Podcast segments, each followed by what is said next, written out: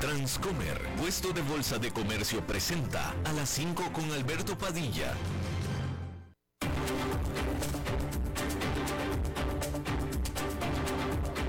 Inicia a las 5 con Alberto Padilla.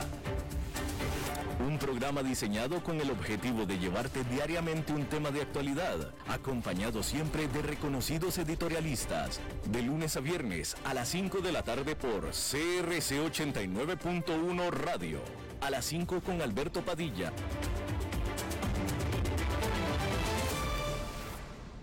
Hola, ¿qué tal? Saludos, bienvenidos a esta emisión de A las 11 con su servidor Alberto Padilla. Muchísimas gracias por estarnos acompañando.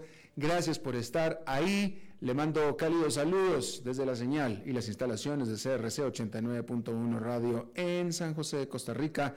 Desde donde estamos transmitiendo hasta el punto, en el tiempo, en el espacio en el que usted nos está escuchando, porque estamos saliendo en diferentes vías simultáneamente. Por ejemplo, en Facebook Live, en la página de este programa Estamos disponibles en el canal de YouTube de este programa.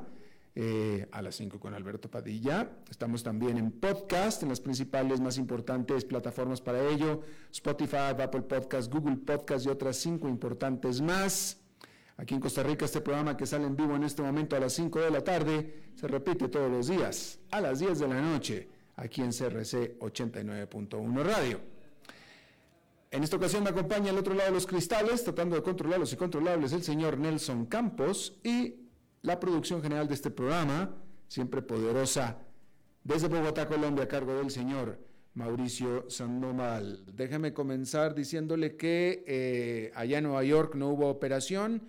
Este fue un feriado en los Estados Unidos, el primero del año en aquel país, el primero de los únicos cinco feriados. Usted sabía es más, creo que son seis. ¿Usted sabía que en Estados Unidos nada más hay seis feriados obligatorios? Nada más. Es el primero, que es el natalicio de Martin Luther King. Y ahí lo tiene usted. Bien, hay que decir que el saldo mortal de un ataque con misiles de Rusia a un edificio de departamentos de civiles, por supuesto, en la ciudad de Dnipro, aumentó a 40 de acuerdo con oficiales de la localidad. Este ataque, de nuevo, a un edificio de departamentos, generó mayores llamados por parte de Occidente para enviar más eh, artillería pesada a Ucrania. Mientras tanto, Bielorrusia y Rusia comenzaron lo que ellos calificaron un eh, ensayos de aéreos puramente defensivos, lo llamaron ellos. Este lunes iniciaron esta actividad y por supuesto que esto hizo aumentar los temores de Ucrania de que el Kremlin planea el lanzar una nueva ofensiva terrestre a Ucrania desde Bielorrusia. Hay que decir que Bielorrusia está, hace frontera con Ucrania y está justo entre Ucrania y Rusia y es un país totalmente aliado a Rusia. Ah, la Casa Blanca, ahí, oficiales de la Casa Blanca dijeron que eh, no existen reportes de visitas eh, o, o, bitácoras, no existen bitácoras de visitas a la casa privada de Joe Biden en el estado de Delaware. Esto porque el, el, más alto oficial republicano de la Casa de Representantes, o mejor dicho, del Comité de Vigilancia de la, Cámara de Representantes, que es el organismo que investiga, eh, había demandado ver las bitácoras de las visitas, de las visitas de quien visita a la residencia privada de Joe Biden, pero la Casa Blanca dice que para la residencia privada no existen bitácoras. Punto. Eh, y bueno, esto viene, por supuesto, después de que se haya revelado que se encontraron documentos clasificados en la casa de Joe Biden, precisamente. Los republicanos acusan a los demócratas, los cuales venían insistiendo de que Donald Trump fuera eh, acusado judicialmente por precisamente guardar documentos confidenciales en su propia casa de Florida, pues las acusan ahora sí de hipocresía. Y con eso se les acabó el arma que tenían los demócratas, esa arma que tenían para estar atacando a los republicanos por medio de Donald Trump. Pues le salió el tiro por la culata porque resulta que el presidente Joe Biden cometió exactamente el mismo error o el mismo crimen. Es decir, si lo de Trump es crimen, entonces lo de Biden también. Esa es la implicación y eso es lo que van a estar cantando los republicanos. Claro, los demócratas se defienden diciendo, los demócratas se defienden diciendo, marcando lo que son las diferencias en los dos casos. ¿Cuáles son las diferencias en los dos casos? Bueno, primero que nada, aparentemente en la cantidad de documentos. Eso es primero que nada, aparentemente. Donald Trump tenía mucho más documentos, mientras que eh, Joe Biden unos pocos nada más. Esa es en teoría una de las grandes diferencias, pero especialmente la que sí es una diferencia importante es la manera en que se manejó, porque en el caso de Donald Trump fueron las autoridades las que le estuvieron pidiendo estos documentos y él simplemente se negó o no les hizo caso. Las autoridades sabían que faltaban esos documentos y dónde estaban esos documentos, que era en la casa de Donald Trump.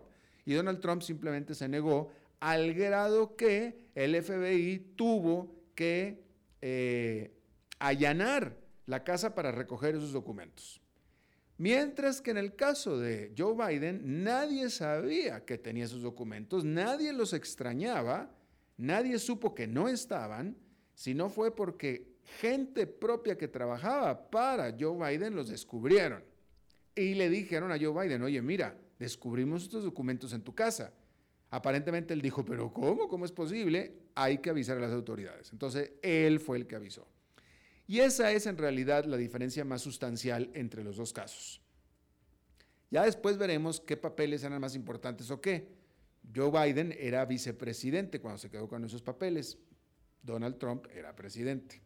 En teoría, vaya, si es que esas diferencias, si es que si es que el presidente ve papeles que el vicepresidente no, eso no sabemos, pero la diferencia sustancial es la que le acabo de mencionar. Uno no quiso entregar cuando se lo pidieron, el otro quiso entregar sin que se lo pidieran, básicamente. Ahí lo tiene usted. Bien, hay que decir que eh, la ministra de Defensa de Alemania, Christine Lambert, anunció su renuncia después de recibir muchas críticas sobre un mensaje que, que, subió ella a redes sociales con motivo de eh, fin de año. En el video que ella subió, eh, en el que aparecían las celebraciones con fuegos artificiales detrás de ella, ella dijo eh, que, que para ella, en lo personal, la guerra en Ucrania se asociaba con muchos encuentros que había tenido con, gente muy interesante y grandiosa. Eso fue lo que dijo, lo que para ella significaba la guerra en Ucrania. No mencionó a los muertos, no mencionó las injusticias, no mencionó los crímenes de guerra, no mencionó este, eh, pobrecitos ucranianos, malditos rusos, no, no dijo nada. Simplemente que para ella lo que ella le significó en el año que terminaba era el haber encontrado a mucha y muy grande gente. Mucha y muy importante, mucha y muy grande gente. Eso es lo que dijo ella. Y bueno, este, pues ahí ya venía siendo criticada la ministra por eh, eh, las reformas que había hecho a las Fuerzas Armadas y luego encima de esto, pues ya le pidieron el puesto o dijo ella que ya así ya no quiere jugar y renunció. Así es que ahí lo tiene usted. Eh, Mateo Messina Denaro, un muy notorio jefe de la mafia italiana, fue arrestado después de 30 años prófugo, prófugo de Italia y fue arrestado en Italia. Es decir, nunca salió de Italia, siempre estuvo ahí. ¿Sí? Denaro había sido sentenciado a, cadena perpetua en ausencia por varios asesinatos, incluyendo el eh, de dos eh, fiscales, prominentes fiscales antimafia, Giovanni Falcone y Paolo Borsellino, en 1992 a manos o por órdenes de este mafioso. La primer ministro de Italia, Giorgina Meloni, o Giorgia Meloni, mejor dicho, calificó este arresto como una gran victoria para el Estado italiano. Ahí lo tiene usted. Eh, bueno, pues eh, estaba, estaba acordándome, no precisamente estamos hablando de mafia, porque esto no es mafia, eh, pero en Nicaragua, esta es una anécdota que le cuento yo, ¿no? En Nicaragua, creo que ya no lo tiene, pero él sigue viviendo en Nicaragua. Pero cuando yo fui, estaba ahí Aldo Casimiri, italiano. Aldo Casimiri, calificado y buscado en el mundo como terrorista internacional. Esto es verdadero, lo que le estoy diciendo. Búsquelo en Google, ahí está. ¿Sí? Aldo Casimiri es un terrorista internacional buscado, radicado en Nicaragua, en Managua, casado con una nicaragüense. Por tanto, no puede ser extraditado. No puede ser extraditado. Y Aldo Casimiri tenía entonces un restaurante, la Cueva del Buzo. No sé si usted habrá ido. Yo fui. Y él era, bueno, ¿por qué, por qué Aldo Casimiri es buscado como terrorista internacional? Porque él pertenecía a las famosísimas Brigadas Rojas de Italia, que eran este grupo terrorista. Y las Brigadas eh, Rojas, las Brigadas Rojas, con involucramiento de Aldo Casimiri, asesinaron a el procurador, creo que era procurador de entonces, o ministro de Justicia de Italia, Aldo Moro. No se va a, o sea, para usted acordarse de esto, que fue una gran noticia a nivel mundial, usted tiene que tener pues la edad que yo tengo, que son 58 años, porque esto fue eh, a mediados de los 70. Y yo me acuerdo estar niño y, esa noticia que fue gravísima, porque la primera noticia fue que lo secuestraron a Aldo Moro y después lo encontraron muerto. Eh, y fue una cosa eh, impresionante. Y bueno, este Aldo Casimiri fue participante de ese secuestro y de ese asesinato y el resto de la historia pues ya se la conté, pero él, vive en Managua y veces lo cuento porque era eh, eh, una curiosidad ir a visitar la cueva del buzo atendida por un terrorista internacional, literalmente.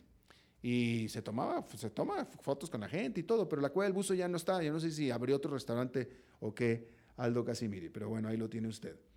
hay que decir que durante el 2022 las transacciones de bienes raíces en Dubái alcanzaron un récord de 143 mil millones de dólares, con el número total de unidades vendidas incrementando por arriba del 60% de acuerdo a la consultora local Better Homes.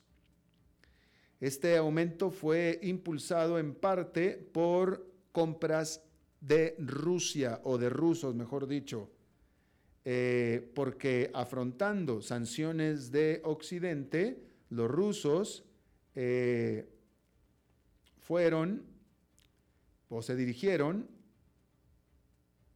o fueron los mayores compradores de los Emiratos. Eh, y bueno, pues ahí está. Fueron de los, de los, de los, de los de los ocho más grandes compradores de los Emiratos, los rusos, ¿sí?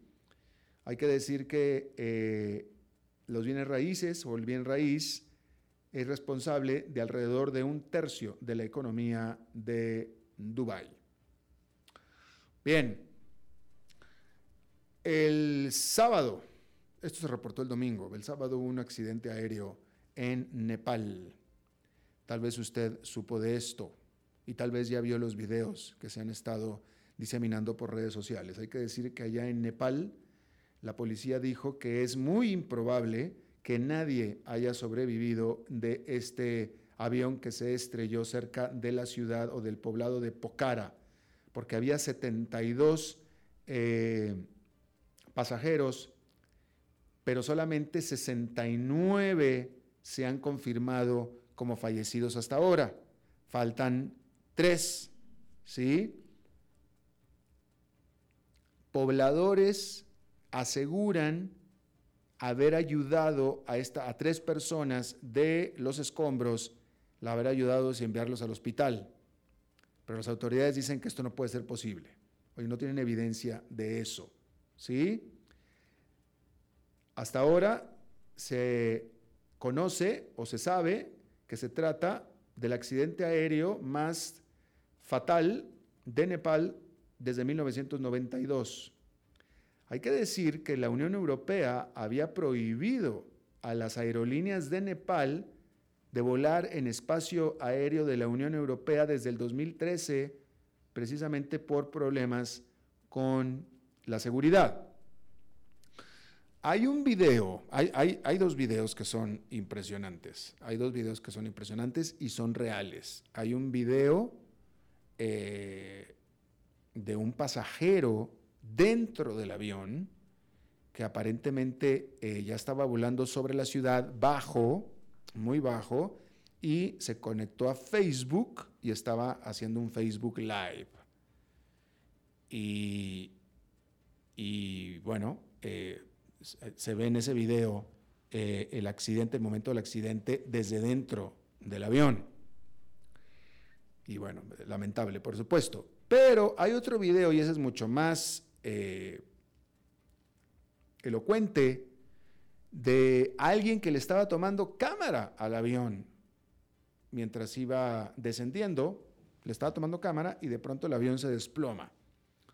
Eh, por supuesto que vaya, es bastante elocuente porque es bastante claro. O sea, y, yo aquí como piloto, lo que le puedo decir y le puedo asegurar de acuerdo a lo que se ve del video, es que el avión literalmente se desplomó, tuvo un stall. En inglés el término en inglés es stall, en español se desplomó. Que, claro, se desplomó significa que se cayó del aire. Sí, bueno, pues eso ya lo sabemos. O sea, pero eh, eh, es un término técnico en realidad. O sea, no, no, es que le esté diciendo que se estrelló, porque esa es una obviedad, claro que se estrelló, pero no, en, en términos aeronáuticos el avión se desplomó o se estoleó, para hablar como, no, como un anglicismo, anglicismo. Y el stall o el desplome viene cuando el avión pierde sustentación.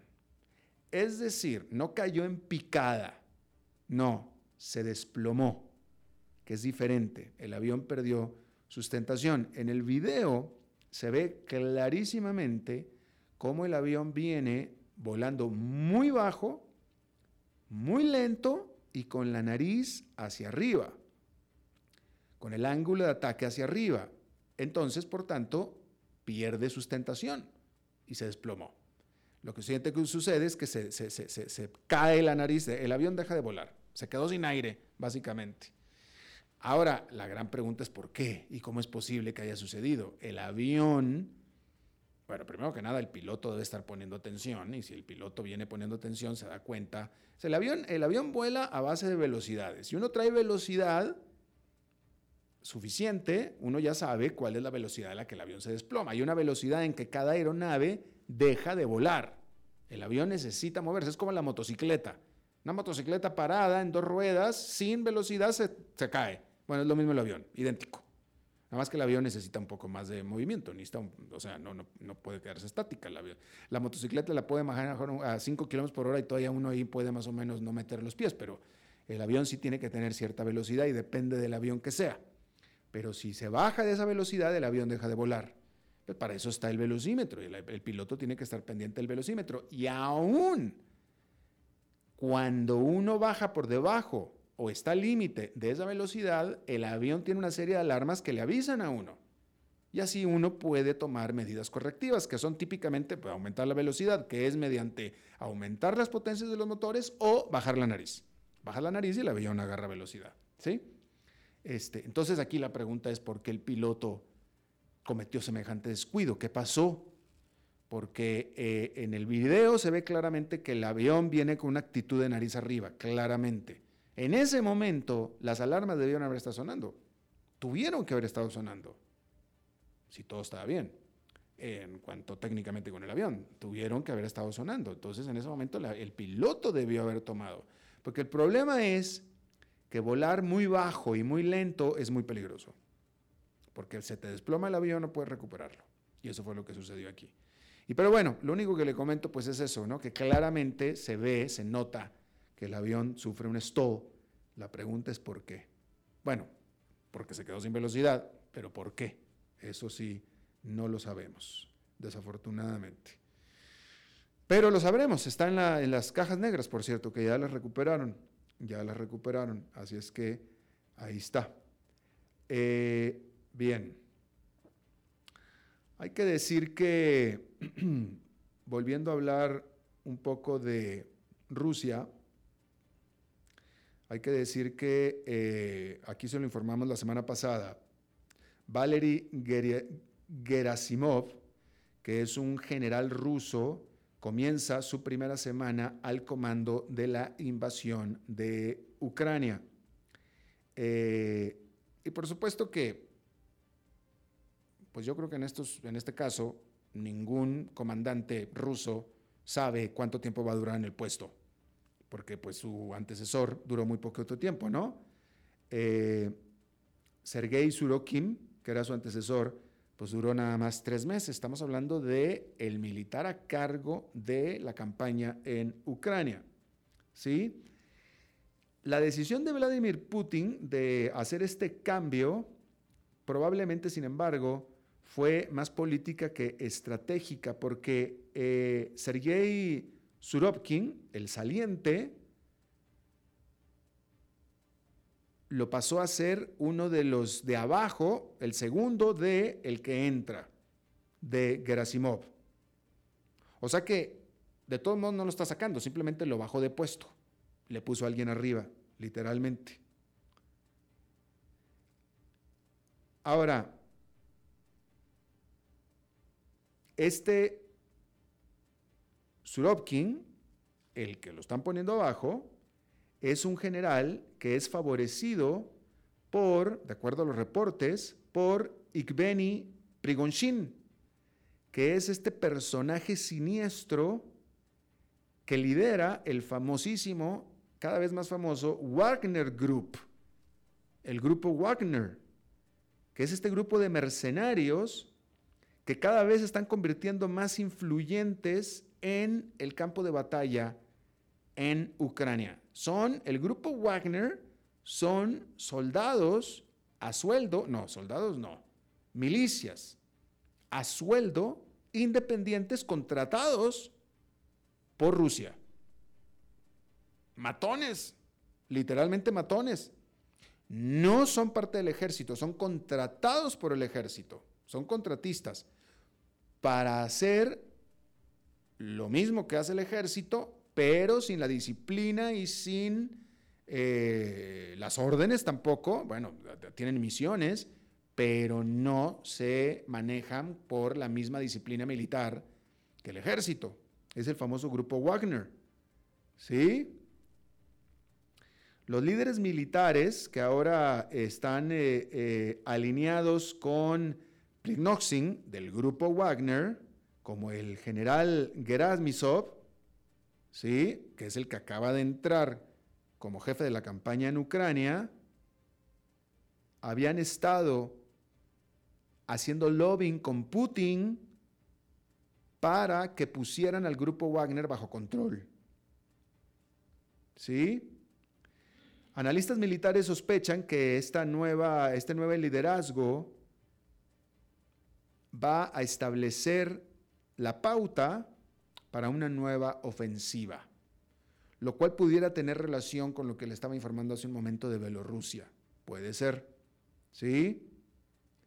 De todos modos, lo que sí es que Vladimir Putin está esperando y necesita resultados, necesita resultados, necesita un avance necesita buenas noticias.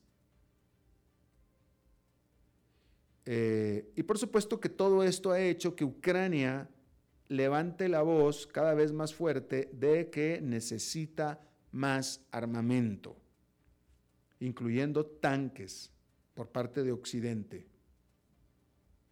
Y al respecto, Occidente, los aliados de Ucrania, se reunirán esta misma semana, el viernes, en Alemania para hablar acerca de estas entregas.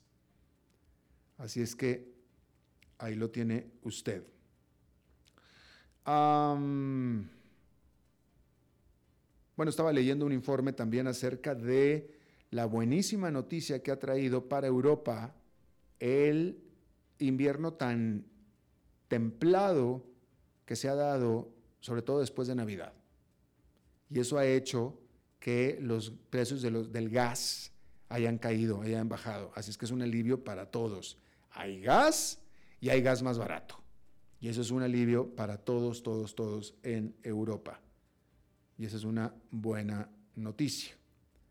Bueno, ahí tiene usted eso. Hay otro reporte muy interesante que salió hoy en el diario USA Today, ¿sí? Eh, que bueno, lo toma a partir de la visita de Joe Biden a México la semana pasada, ¿sí?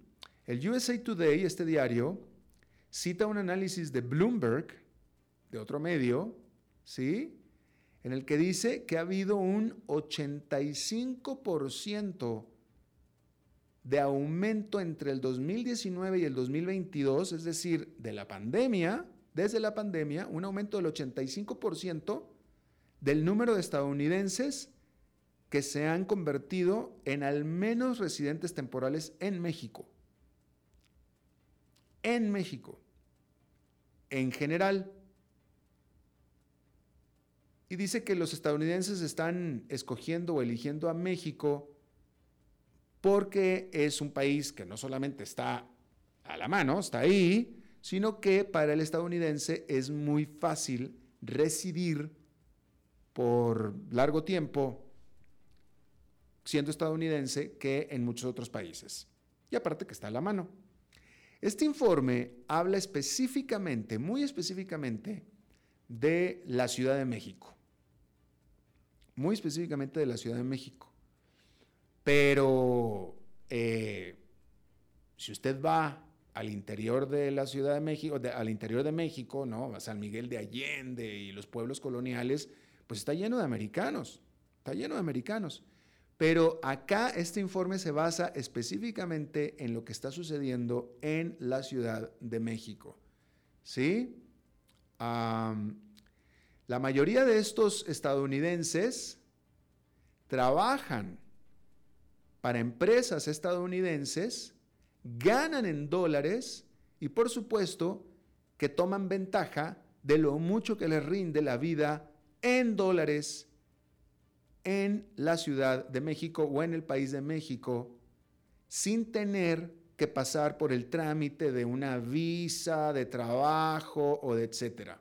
¿Sí? Sobre todo para aquellos que quieran quedarse hasta 180 días. O sea, estamos hablando básicamente de nómadas digitales. Básicamente. ¿Sí?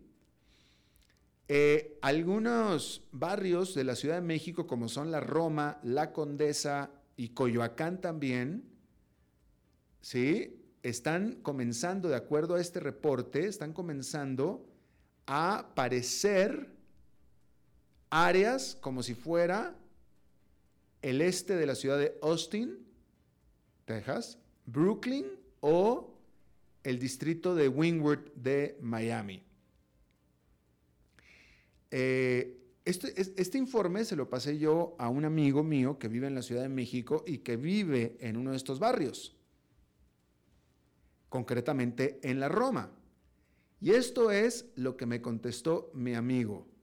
Me dice, tal cual, está muy cañón, un término muy mexicano, tal cual, está muy cañón. A veces salgo a pasear perros y toda, neta, toda la gente que encuentro en la calle habla inglés. Está lleno de americanos me, dice él con respecto a esto. Eh, hay una cosa pues, eh, notable, yo quiero, llamarla como notable, ¿no? Eh, porque, a ver, la Ciudad de México es, es, una de las ciudades más grandes del mundo, usted lo sabe, ¿no? Veintitantos millones de habitantes.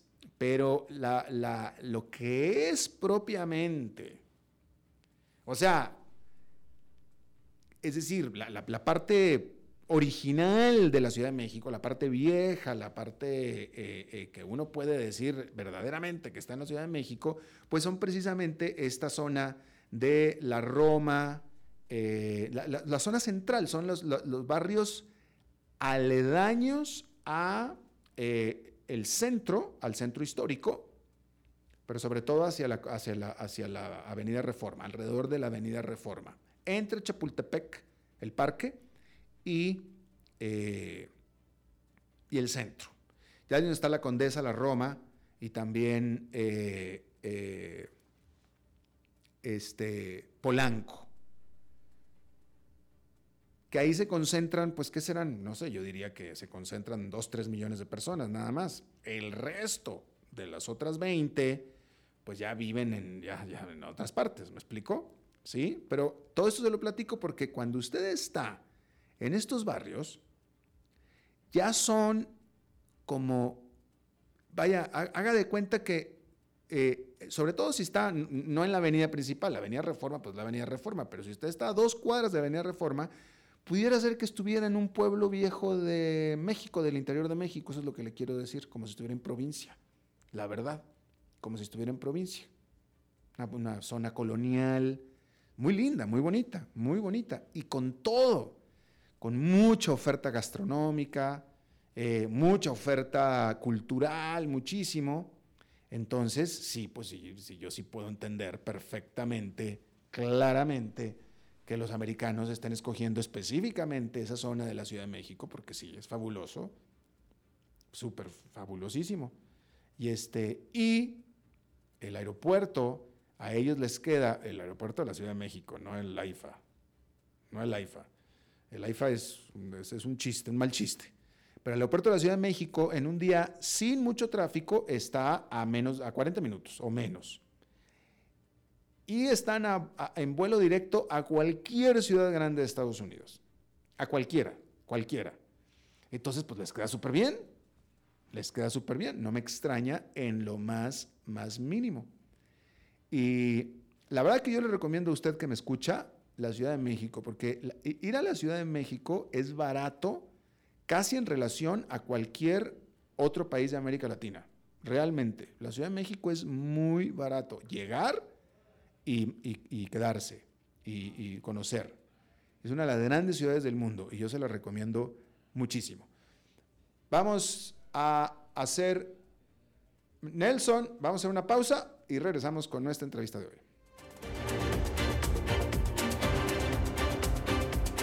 5 con Alberto Padilla, por CRC 89.1 Radio. Desde los verdes bosques de nuestra montaña nos llega agua Cerros de la Riva, agua fresca de manantial que te permitirá vivir en equilibrio, proteger tu salud y la de tu familia, libre de sustancias químicas, envasada sin alterar su naturaleza a 2.000 metros de altura.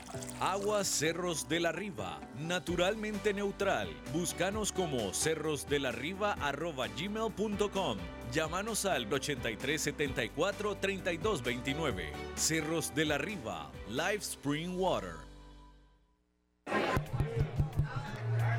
Ok, gracias a todos por haber venido a la fiesta de despedida de don Alberto, quien cumple 30 años de trabajar para nuestra empresa. Y bueno, le llegó el día del retiro. Don Alberto, ¿por qué no viene acá y nos da unas palabras? Muchas gracias a todos. Solo puedo decirles que si alguien sabe de algún trabajito, que por favor me avisen. Es en serio.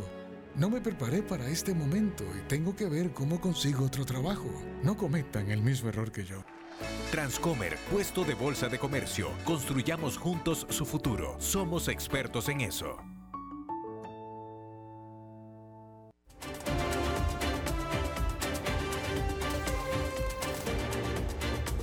Seguimos escuchando a las 5 con Alberto Padilla.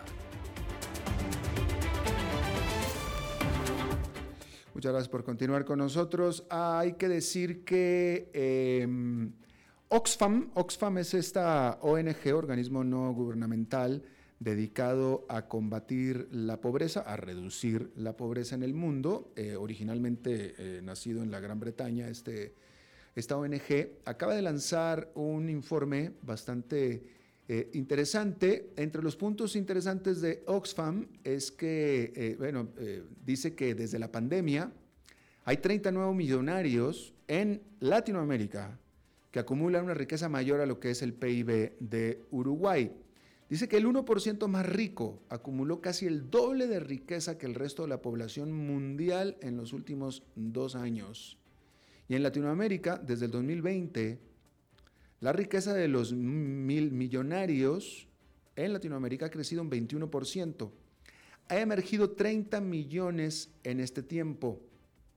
Han emergido 30 millones en este tiempo, cuya fortuna en conjunto ha crecido a un escandaloso ritmo de 68 millones de dólares por día, dice Oxfam, mientras que recuerda, por supuesto, que eh, casi la mitad de los latinoamericanos, que eso es algo que hemos hablado muchísimo en este programa, vive por debajo de la línea de la pobreza. Yo le agradezco muchísimo que esté con nosotros Gloria Isabel García Parra, ella es directora de Oxfam para América Latina. Bienvenida, Gloria.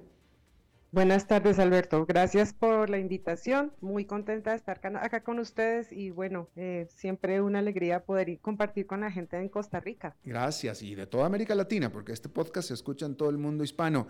Déjame, te pregunto una cosa, Gloria. Eh, leyendo el informe de ustedes, eh, al final, bueno, estoy leyendo el compendio, pero al final ya establece cinco propuestas de la Oxfam, que vamos a discutirlas un poco más adelante, pero la, primera parte del informe de ustedes, como lo pude decir al principio leyéndolo textualmente, la dedican ustedes bastante a establecer, eh, eh, hablando de los ricos, me, parece que en un momento hablan más ustedes de los ricos que de los pobres, pero ya después ya empiezan a hablar de los pobres, pero primero para entender bien la posición del Oxfam, ustedes como Oxfam dicen o sugieren o indican que porque hay más ricos hay más pobres? ¿La riqueza de los ricos que aumenta viene a costa de la pobreza de los pobres?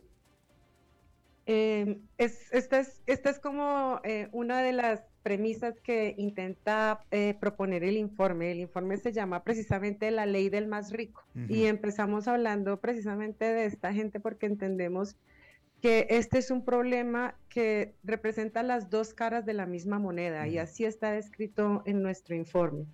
Em, y es muy importante que nosotros hablemos eh, no solamente de la gente rica, sino nos enfocamos mucho en lo que denominamos los ultra ricos o los mil millonarios. Y es importante poder establecer de qué personas estamos hablando porque Em, no estamos hablando como de la gente que tiene lo suficiente para vivir, de la gente que vive con algunas comodidades, que puede ir a vacacionar, que puede ahorrar, que puede pagar su día a día. Estamos hablando de personas que tienen riquezas que superan los mil millones de dólares. Estás hablando de 10, 15 personas en América Latina. En América Latina estamos hablando de, un par, el asunto es que ha crecido bastante y eso es lo que quiere llamar la atención el informe. Nosotros en este momento estamos hablando de que en 2022 en América Latina ya se contaron 91 ultramillonarios. Esto es una cifra sin precedentes porque precisamente lo que usted señalaba al principio es muy importante. ¿Cómo? Porque las cifras lo, lo marcan muy bien. En la medida en que crecen unos pocos ultramillonarios, crece muchísimo la pobreza, porque definitivamente, como usted sabe, la economía está balanceada y lo que dejan de recibir personas, lo que dejan de percibir eh, los grupos más vulnerables va directamente al bolsillo de estos eh, que nosotros llamamos ultramillonarios para hacer la diferencia bien tajante, porque es que no estamos hablando, vuelvo y le insisto, de, la de las personas que tienen comodidades, estamos hablando de las personas que tienen riquezas por encima de los mil millones de dólares. Eh. y es importante hacer como esa analogía, ustedes calculen, es una, un, un departamento de, de mucho lujo costará, pues eso, un millón de dólares, ¿no? Por decirlo, una cifra, aunque hay unos que cuestan mucho más. Pero es una persona que tiene la capacidad de comprarse mil departamentos con estas características y aún sigue teniendo riqueza. Entonces, de esas personas es que estamos eh, hablando. De acuerdo, pero de acuerdo, pero déjame te pregunto algo. Este, eh, partamos de que eh, estos multimillonarios, en teoría, su dinero es bien habido en general. Digo, después hablamos de, de otros casos de corrupción, etcétera, pero supongo que en general es dinero bien habido y que, eh, bueno, sí, su riqueza se aumenta, etcétera. ¿De qué manera que uno de estos mil millonarios le crezca la fortuna, su fortuna, por inversiones, por todo lo que hacen, por todo lo que pueden hacer, de qué manera eso empobrece a la gente? Esto empobrece a la gente porque sus fortunas vienen efectivamente del trabajo y de mecanismos que el mercado permite. O sea, estamos hablando, como usted bien lo dice, de, en, su mayoría de casos, de negocios que son lícitos. El asunto es de la oportunidad que han tenido estas personas para enriquecerse dadas las coyunturas. Entonces, en el último tiempo, la coyuntura que más les ha favorecido, por ejemplo, es la, la pandemia del COVID. Y de la pandemia del COVID surgen mil millonarios porque se enriquecen gracias a la producción de vacunas y de las inversiones que hacen en industrias farmacéuticas que a su vez son, financiadas por los gobiernos. Entonces, que reciben una cantidad de recursos extra y que por esos recursos extra no pagan impuestos, porque los mecanismos tributarios no están diseñados en América Latina, por ejemplo, para grabar este tipo de riquezas em, extraordinarias. Entonces, lo que nosotros señalamos es, de la misma manera que hay una riqueza extraordinaria ocasionada por una situación extraordinaria que afecta a la mayoría de la población, Deberían diseñarse mecanismos tributarios que graben esa riqueza para que esa riqueza pueda ser distribuida a la gente que está más afectada, por ejemplo, por un fenómeno como la pandemia. Pero luego hay otros fenómenos también, no solo, la, no solo la pandemia, es también los procesos inflacionarios, es también el alto costo de la energía, el alto costo de los, de los alimentos que afectan a la gente más pobre y que en últimas viene a beneficiar a esas personas que efectivamente han hecho las inversiones em, eh, más, más audaces, las inversiones eh, como más, más pensadas, pero en términos generales lo que nosotros decimos es el, que la gente se haga rica es precisamente una, una condición que se puede presentar por esa buena oportunidad en los mercados, eh, pero también debería tener una retribución hacia la gente que no se ve también beneficiada por, estos, eh, por, esto, por estas coyunturas y que por el contrario se ve gravemente afectada y que como citamos en el informe es la gran mayoría de la población. Eso definitivamente. Eh, yo quiero aclarar una cosa. Qué bueno que me explicas que, o sea, tú, tú, lo que estás diciendo aquí es que las condiciones de las economías de América Latina propician más a que un rico se haga mucho más rico a que la gente salga de la pobreza. Pero pues no es culpa del pero no es culpa. Exactamente. Y, es, y esa correlación se puede establecer con los datos de los que disponemos, porque lo que nosotros vemos es que, por ejemplo, 17 países de la región no tienen ningún condicionante para que estas personas paguen unos tributos lo suficientemente justos por esas riquezas em, extraordinarias. No obstante, sí se van empleando cada vez más, más reformas tributarias regresivas que graban, por ejemplo, alimentos de la canasta familiar que graban, que graban, por ejemplo, las rentas por el trabajo. Entonces, nosotros tenemos una carga impositiva, digo nosotros, trabajadores, trabajadoras de a pie, tenemos cargas impositivas altísimas por nuestros salarios y digo altísimas relacionadas con, el, con lo que percibimos, en tanto que estas personas no pagan por sus fortunas, por sus riquezas extraordinarias, ni tampoco por cosas como, por ejemplo, patrimonio o herencias. Esas son cosas que, son, son em, rubros que representan una gran cantidad de sus fortunas y esto no se graba. Entonces, los países de América Latina tienen esa tendencia de, reformas tributarias regresivas en donde la mayor carga impositiva la llevamos pues trabajadores, trabajadoras e incluso la gente informal. El informe hace como una, una analogía y dice, mientras que, por ejemplo, Jeff Bezos paga impuestos que están alrededor del 1%. Una, una señora que hace empanadas y las vende en Centroamérica, pues tiene que cargar una, pagar una carga impositiva de más o menos el 40% porque necesita pagar, le, tiene que pagar impuestos de, toda, de todas naturalezas, ¿no? Entonces, es como los sistemas están diseñados precisamente para que eh, la gente que puede acaparar más riquezas siga haciéndolo de manera progresiva y la gente que está más complicada, pues siga complicándose la vida mucho más. Claro, claro. Ahora, mira, yo, quiero aclarar una cosa, tanto a ti como al público, ¿no? Yo, yo como Oxfam, estoy totalmente y completamente preocupado y abocado a sacar a la gente de la pobreza, porque yo, lo he dicho aquí en el programa muchas veces, es, es inaudito, es imposible que casi el 50% de los latinoamericanos viven en, en, miseria, en miseria, eso es, eso es inaudito totalmente. La, única parte que a mí me, me, me, me salta un poco es en, en, la forma en la que ustedes lo están tratando, porque, eh, vaya, déjame te lo pregunto de esta manera. Eh, eh, ok, podemos hablar de, aumentar los impuestos a estos ricos, etcétera, etcétera, etcétera, pero ¿en qué parte Oxfam, si es que le existe, propone eh, reformas económicas a todo un país para impulsar la inversión, para que haya más trabajos, para que esta gente acceda a trabajos, porque de pronto lo que me parece que Oxfam está eh, pidiendo es quítale dinero a uno para dárselo al otro en la forma de una dádiva, de una limosna, pero no le soluciona su problema de toda la vida, que es la falta de trabajo, por ejemplo. Mm. Es un asunto estructural y, ahí hay como varias cosas a las que es interesante reaccionar. Una es, efectivamente estamos hablando de unas cifras grandes, estamos hablando de 82 millones de personas en América Latina que viven en pobreza extrema. Pobreza extrema, ustedes se imaginarán la categoría de la que estamos hablando. Y son 200 millones de personas que viven en, pobreza, es decir, un tercio del total de la población de América Latina es pobre.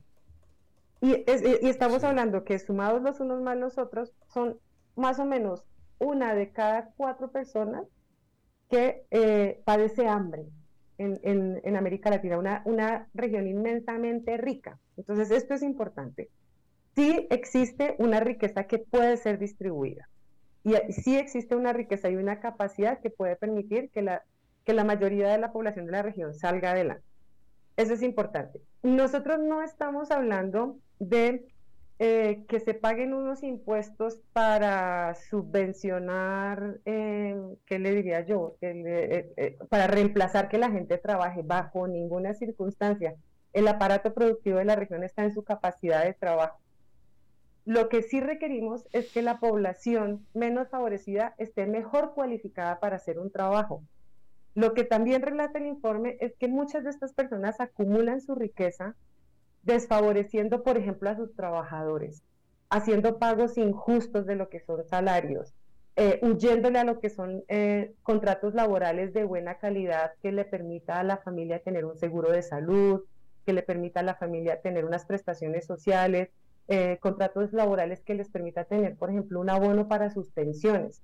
La mayoría de estas empresas que son propiedad de estos mil millonarios buscan todas las brechas posibles para poder ganar más. Eso es lo que nosotros estamos denunciando.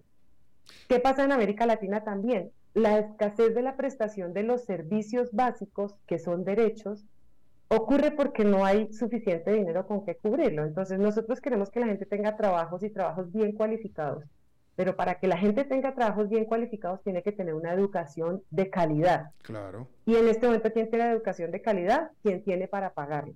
¿Y quién tiene para pagar una educación de calidad? Poquititos. la gente necesita tener un servicio de salud digno.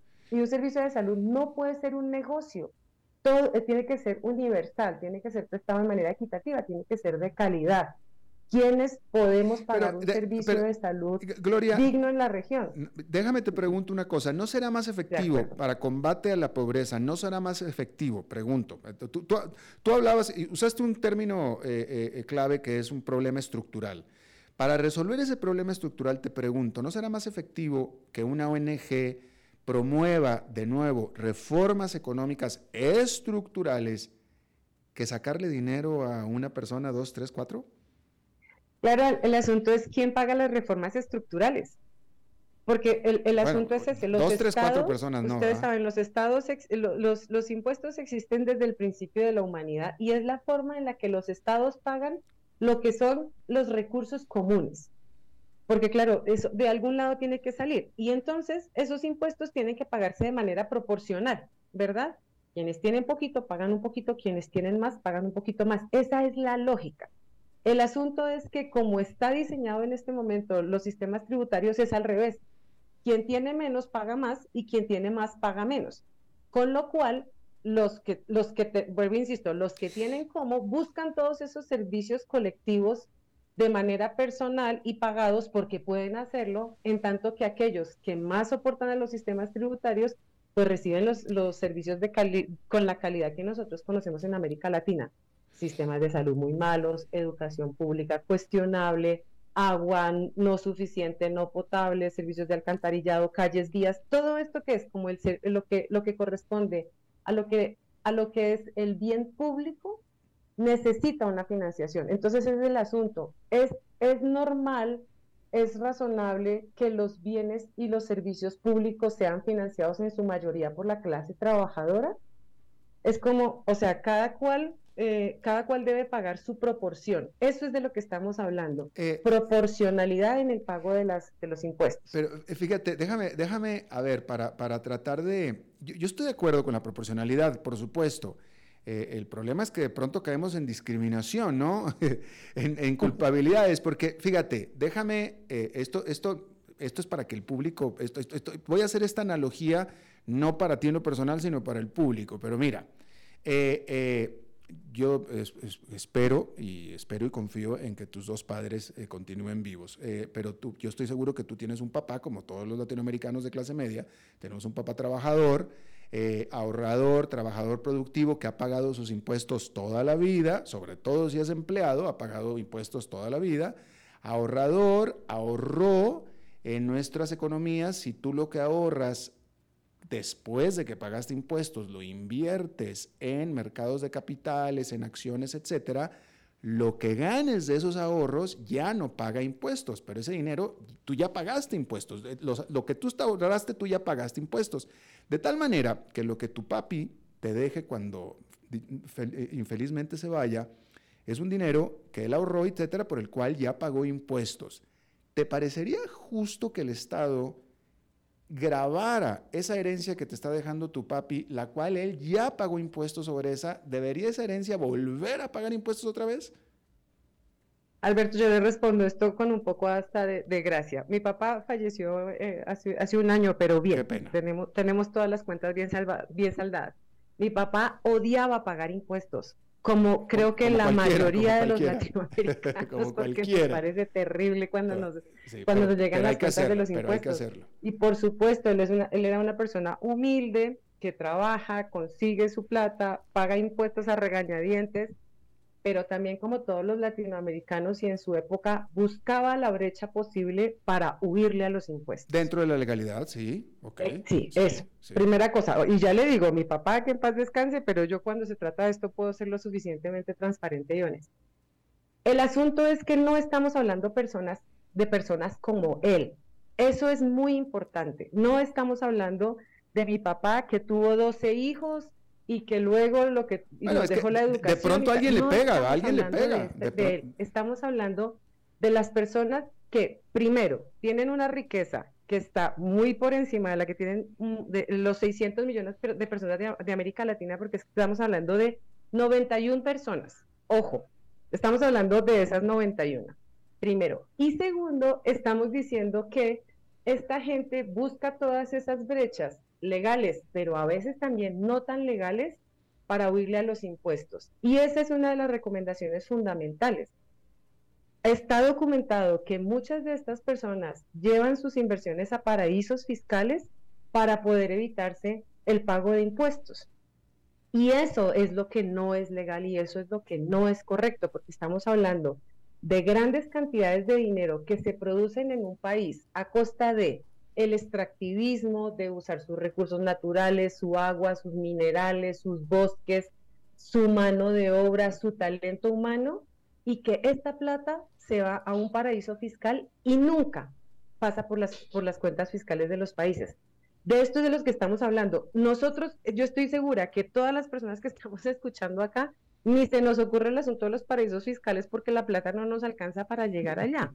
Estamos hablando justamente de esas 91 personas que tienen la capacidad y la posibilidad y que adicionalmente tenemos las cifras que nos señalan que no están haciendo el pago justo de sus, de sus impuestos. Vuelvo y le eh, repito, nosotros pagamos el 30, el 40% de impuestos por, nuestros, por, nuestro trabajo. No este es el caso de lo que estamos hablando de, las personas con grandes déjame, Déjame te pregunto esto.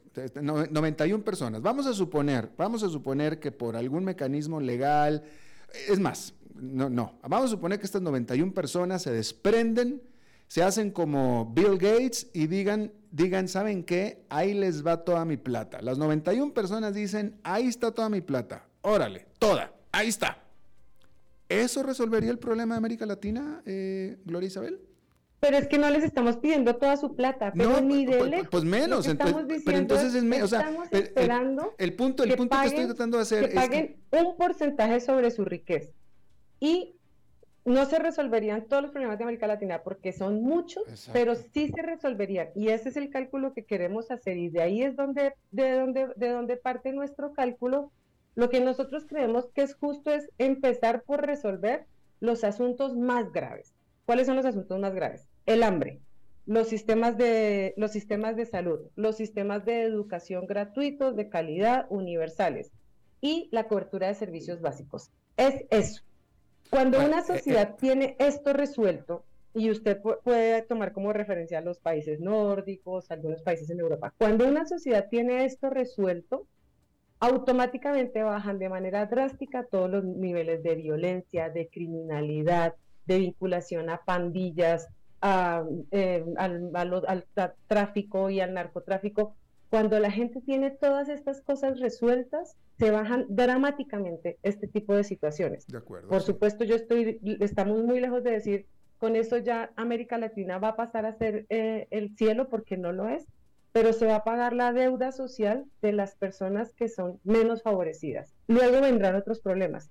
Pero si nosotros no tenemos eso resuelto, que es lo básico, ¿cómo podemos aspirar a tener una América Latina que puede llegar a resolver el resto de sus otros problemas? los líos de la democracia, los líos de la participación, o sea, ya ahí podríamos ocuparnos de otras cosas.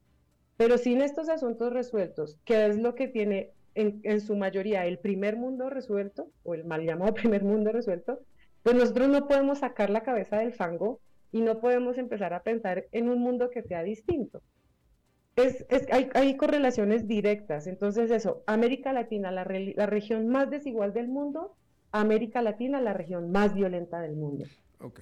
Pero bueno. Esos, esos, esos datos son importantes tenerlos en mente y a mí me encantan las preguntas que me está haciendo porque me siento súper súper feliz. No, no, qué bueno. Pero en la parte en la que coincidimos tú y yo, o Oxfam y yo, es en que hay que hacer reformas estructurales que impulsen, que, que reduzcan, efectivamente, hagan reducir la pobreza y que no se den las desigualdades o que eh, favorezcan o terminen de favorecer a unos cuantos, 2, 3, 91, etcétera. Eh, eh, la parte que estamos discutiendo yo aquí es, este, en este momento me parece, pronto, de pronto me parece que Oxfam se está invirtiendo demasiados recursos de neuronas en tratar de ir a castigar a alguien que ya tiene plata, en lugar de realmente preocuparse por lo importante que es precisamente la gente abajo, ¿me explico? Pero estamos de acuerdo en la necesidad de hacer reformas estructurales muy importantes, absolutamente. Y tengo un libro escrito al respecto, ¿de acuerdo con eso? No, no, no, sí, total. Y yo creo que no estamos tan en desacuerdo. Yo, o sea, para nosotros la misión de Oxfam es eso, es el combate a, la pobreza y a la injusticia. Y, y, claro, nosotros creemos que cómo se pueden llegar a combatir esas cosas si no se cuenta como con un equilibrio mayor y con la posibilidad de, de, generar los recursos para, para, el combate de esos flagelos de la humanidad. Y eso es necesario entonces, y claro, eh, desafortunadamente, eh, por lo pronto no podemos decir, eh, vamos a encontrar a Wakanda con los recursos maravillosos que pueden salvar el mundo. No, lo que existe es una posibilidad y una fuente de riqueza muy grande que puede llegar a ser grabada y que con eso podría llegar a resolverse el asunto. Entonces, ojalá la interpretación de, de los lectores del reporte puedan llegar a ver esto. Lo que nos interesa es enfocarnos en, en que sí es posible hacer un cambio y que eso no va a significar pedirle a nadie que renuncie a su fortuna, para nada. Estamos hablando de un incremento tributario del 1% de la riqueza. Bueno, Estamos hablando de eso. Eso, eso, y, eso, de, la riqueza, de la tributación sobre sus rentas. Entonces, por eso yo ni siquiera le digo, les estamos pidiendo que renuncien a sus fortunas. No, para nada. igual, se las han ganado, las han trabajado, han tenido sus oportunidades. El mundo, este mundo funciona bajo un sistema capitalista que es así. Entonces, claro, a nadie le sirve que haya un nivel de desigualdad tan grande como el que tenemos ahora mismo, ni siquiera a esos 91 mil millonarios, ni siquiera a ellos les sirve. Por eso es que insistimos tanto en la necesidad de poder cubrir esa brecha. Gloria Isabel García Parra, directora de Oxfam para América Latina, te agradezco muchísimo hayas hablado con nosotros y este programa es tuyo cuando lo quieras, ¿ok? Perfecto, Alberto. No, muchas gracias y por acá siempre a la orden. Gracias. Un abrazo fuerte para todos. Igualmente. Bien, eso es todo lo que tenemos por esta emisión de A las 5 con su servidor Alberto Padilla. Gracias por habernos acompañado. Espero que termine su día en buena nota, en buen tono y nosotros nos reencontramos en 23, 23 horas. Que la pase muy bien. Estamos aquí reunidos para celebrar lo que será una unión, esperemos eterna, entre ustedes dos. Luisa, ¿tenés suficientes activos líquidos en tu portafolio de inversión? Sí, y lo tengo bien diversificado por nivel de riesgo. Jorge, ¿tenés ya listo tu fondo de emergencia? Eh, primero que todo, no. Y segundo, Luisa, ¿No se supone que este era el padre que nos iba a casar? Ay, no, amor. Eso todavía no. Este es un asesor de Transcomer y bueno, tenemos que hablar de tu falta de fondo de emergencia.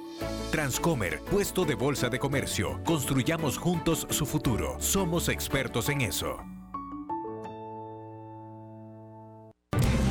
Las 5 con Alberto Padilla fue traído a ustedes por Transcomer, puesto de bolsa de comercio. Construyamos juntos su futuro. Somos expertos en eso.